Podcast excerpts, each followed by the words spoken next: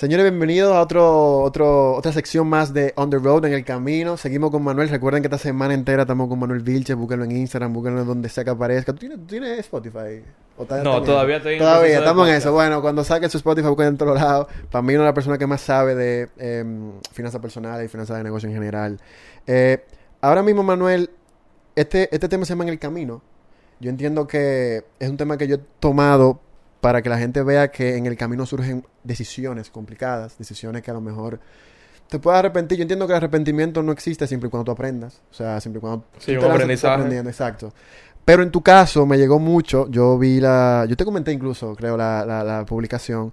Del momento en el que tú decides partir de una de las empresas mejores establecidas en República Dominicana, dentro de la finanza. Eh, ¿Cómo fue? ¿Cómo se ese momento, Manuel? ¿Cómo tú dijiste cuándo es el momento ideal para una persona que no veo, para en tu caso fue el momento ideal?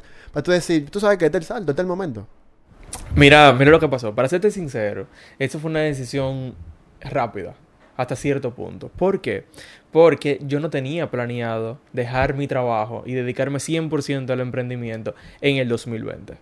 Sinceramente. Y más con este 2020, ¿verdad? Y más con este 2020. Pero déjame decirte algo ahí. Para bien o para mal, el impulso que yo necesitaba quizás para dar ese gran paso fue lo, que la gente ve mal del 2020. O sea, todo esto se desarrolló por la situación económica, por la situación eh, personal que ha creado, que creo que ha hecho un cambio en las personas, el tema del coronavirus, para bien o para mal. Claro. O sea, quizás, claro, aquí estamos hablando muy bien porque quizás tu familia y la mía no hemos tenido alguna pérdida a raíz del coronavirus. Pero claro, tenemos familias que han perdido no solamente uno, sino varios.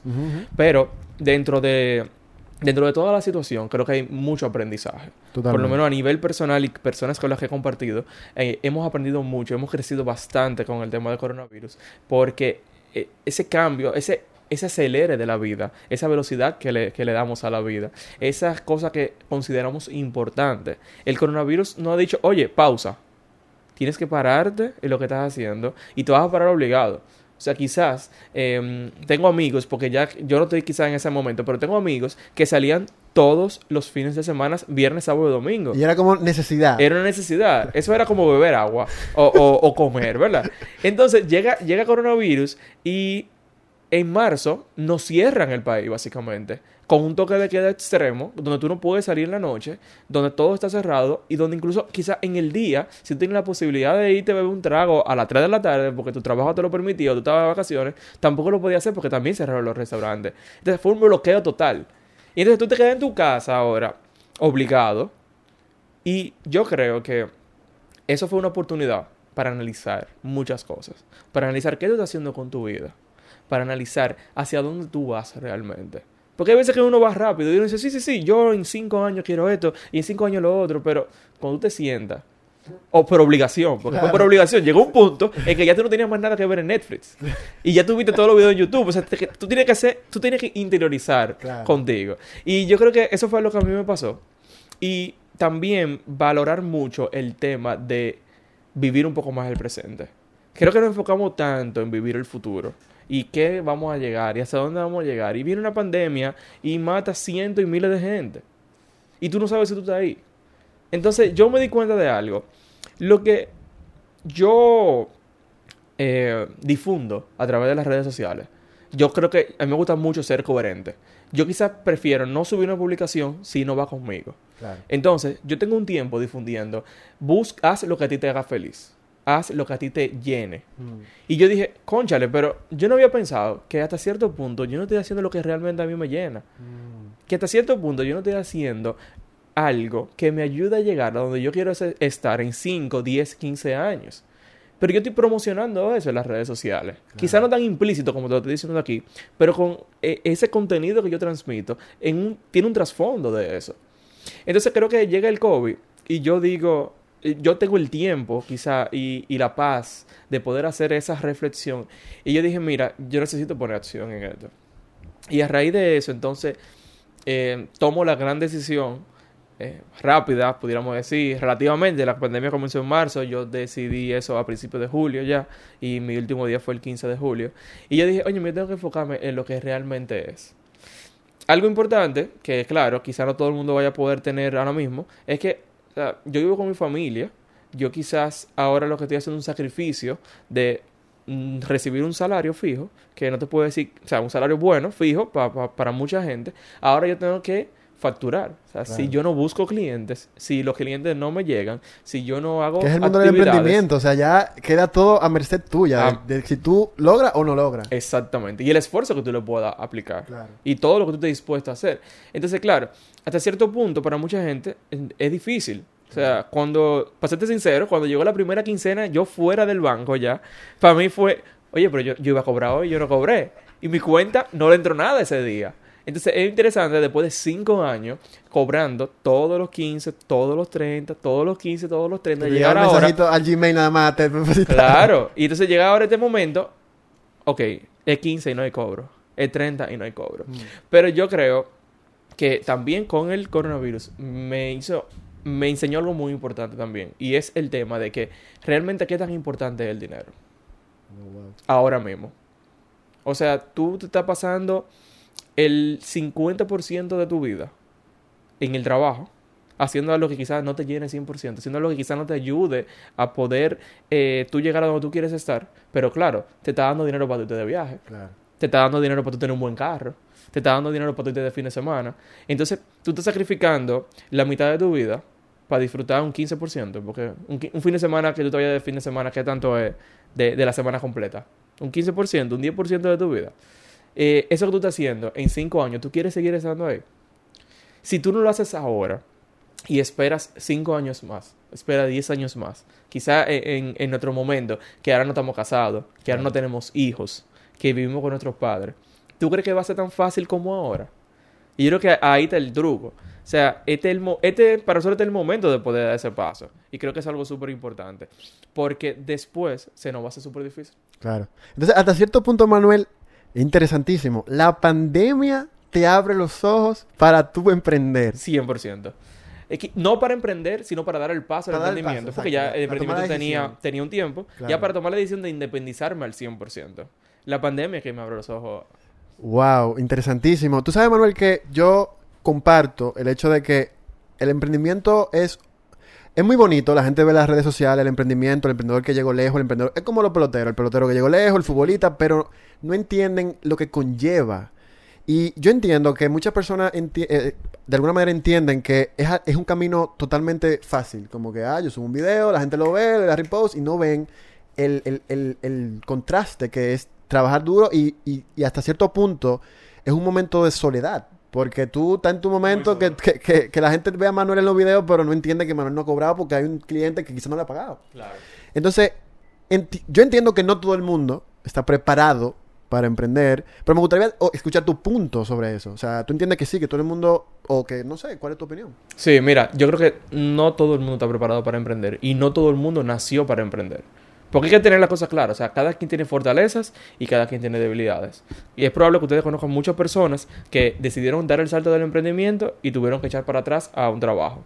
Y hay muchas personas que siempre han querido emprender y nunca han dado el paso. Y la verdad es que no todo el mundo está preparado para emprender. Hay personas que son muy buenas siendo empleados. Y no lo veo mal. Porque son esas personas que llegan a ser vicepresidentes, que llegan a ser CEO de empresas gigantes y que ganan 10 millones de dólares al año. Y no está mal. Pero cada quien entonces elige lo que tú quieres. Yo conozco personas que son excelentes, excelentes como empleados. Excelente. Y otros que son un desastre como empleados porque no se pueden acostumbrar quizás a ese 8 a 5. No se pueden acostumbrar a hacer las cosas cuando el otro quiera, sino cuando yo quiera. Y esa es una de las cualidades. Entonces, ¿qué pasa? Tú tienes que definir y identificar qué tú eres y qué tú quieres hacer. Claro. A nivel personal, por lo menos conmigo, yo soy una persona, primero que yo trabajo de noche. O sea, yo soy productivo después de las 2 de la tarde, básicamente. O sea, aquí es que yo estoy en mi momento. Si tú me dices a mí, vamos a grabar a las 10 de la mañana, yo lo voy a hacer. Yo lo voy a hacer porque hay que hacerlo, pero es un sacrificio extremo. O sea, de eso es un sacrificio conmigo mismo. Entonces, ya ahí empieza mi primer punto. Que eh, el trabajo de 8 a 5 y en la banca dominicana, tú tienes que llegar temprano, básicamente. Claro. O sea, hay quizás otras empresas que son más flexibles con el horario. Y, y esas son de las cositas que te van dando señales. Otra cosa, hacia dónde tú quieres ir, donde tú estás trabajando, tú vas a poder hacer lo que tú quieres. Otra cosa, conmigo, yo soy una persona, me considero muy versátil. Entonces, ¿qué pasa?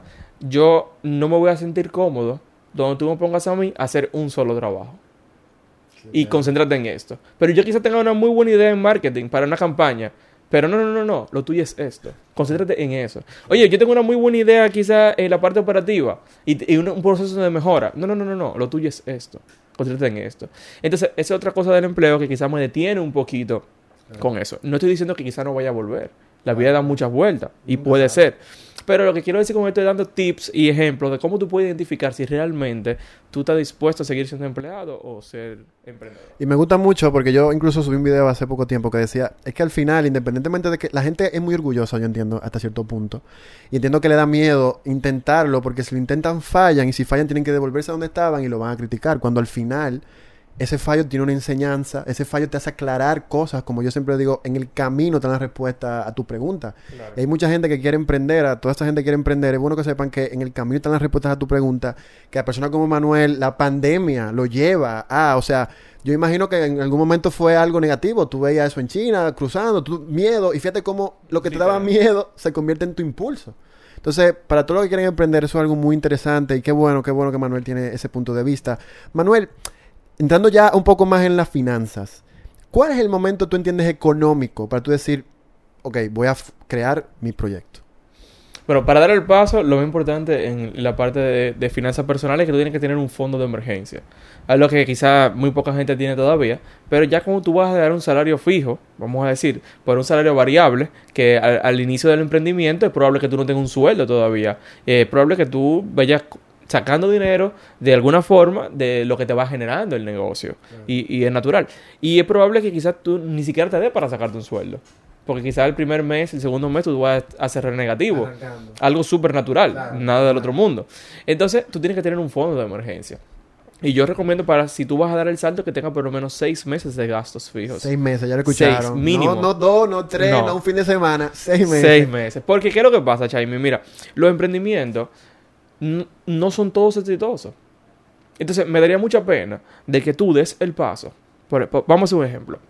Tú diste el paso de, de salir de tu empleo para emprender. Y tu emprendimiento no funcionó. Pero quizá no funcionó de manera inicial, porque yo creo que una de las cosas es poder reinventarnos en el tiempo. Y algo importante. importantísimo a nivel de emprendedor. Claro. O sea, sí, tenemos que ir reinventándonos. Entonces, si tú no tienes la capacidad de poder por lo menos durar seis meses en el emprendimiento, quizás en el mes cinco es que tú vas a poder lograr lo que tú querías. Pero tú no tienes dinero y tienes que en el mes tres soltar todo y buscar un trabajo. Y yo no sé si tú, o sea, no sé cómo tú te lo imaginas este escenario, pero para mí debe ser muy difícil de que tú, ta- tú diste el paso, eh, hiciste un gran esfuerzo y en tres meses entonces tengas que dejar todo lo que hiciste, todo tu sueño, para volver para atrás. Entonces, por eso yo digo, por lo menos seis meses. Oye, ten seis meses ahí de gastos fijos. No importa cuál sea tu situación, no importa cuál sea tu compromiso. Si tu compromiso quizás solamente es pagar gasolina, quizás pagar un préstamo de vehículo que ni siquiera es tan grande, porque tú vives con tu padre, porque tú, tienes, tú no tienes que pagar la luz y tú quizás aportas algo en el supermercado y te, te pagan todo. Óyeme, de verdad, tú tienes una super oportunidad, tú vas de robo. Porque hasta cierto punto, por más gastos que tú tengas, tu fondo de emergencia no tiene que ser tan grande. Ahora, si tú tienes que pagar alquiler, tienes que pagar luz, tienes que pagar comida, tienes que pagar gasolina, entonces quizás ahí el fondo de emergencia va a ser un poquito más grande de lo que pensamos. Pero, indef- o sea, no importa cuál sea el escenario, que sean por lo menos seis meses. Eso es lo más importante. Cosa de que tú de verdad puedas hacer ese esfuerzo y que si funciona, oye, me funcionó. Y si no funciona, vamos a seguir intentando, vamos a darle para allá. Porque la verdad es que no todo funciona desde el primer día. O sea, yo mismo, mi- lo que tú estás viendo hoy no fue lo que se planeó desde el inicio con Manuel Vilches. Yo me he ido reinventando, hemos hecho, hemos, hemos estado haciendo cambios. Y esa es la clave del negocio, en todos los negocios. Claro, totalmente. Entonces, tú entiendes que seis meses, Manuel. Mínimo seis meses de fondo de emergencia. Ya Eso lo es escucharon, señores, de una persona que es profesional en lo que hace, que se dedica a eso, Manuel Vilche, síguenos en todas las redes sociales. Esto es On The Road. Seguimos con Manuel toda la semana. Mañana venimos con otro tema diferente. Sigan en las redes. Recuerden que esto llega a ustedes gracias a Rots Media. Nos dedicamos a la creación de contenido. Así que, nada, mañana nos vemos en, en- vemos el siguiente episodio y nos vemos en una próxima ocasión.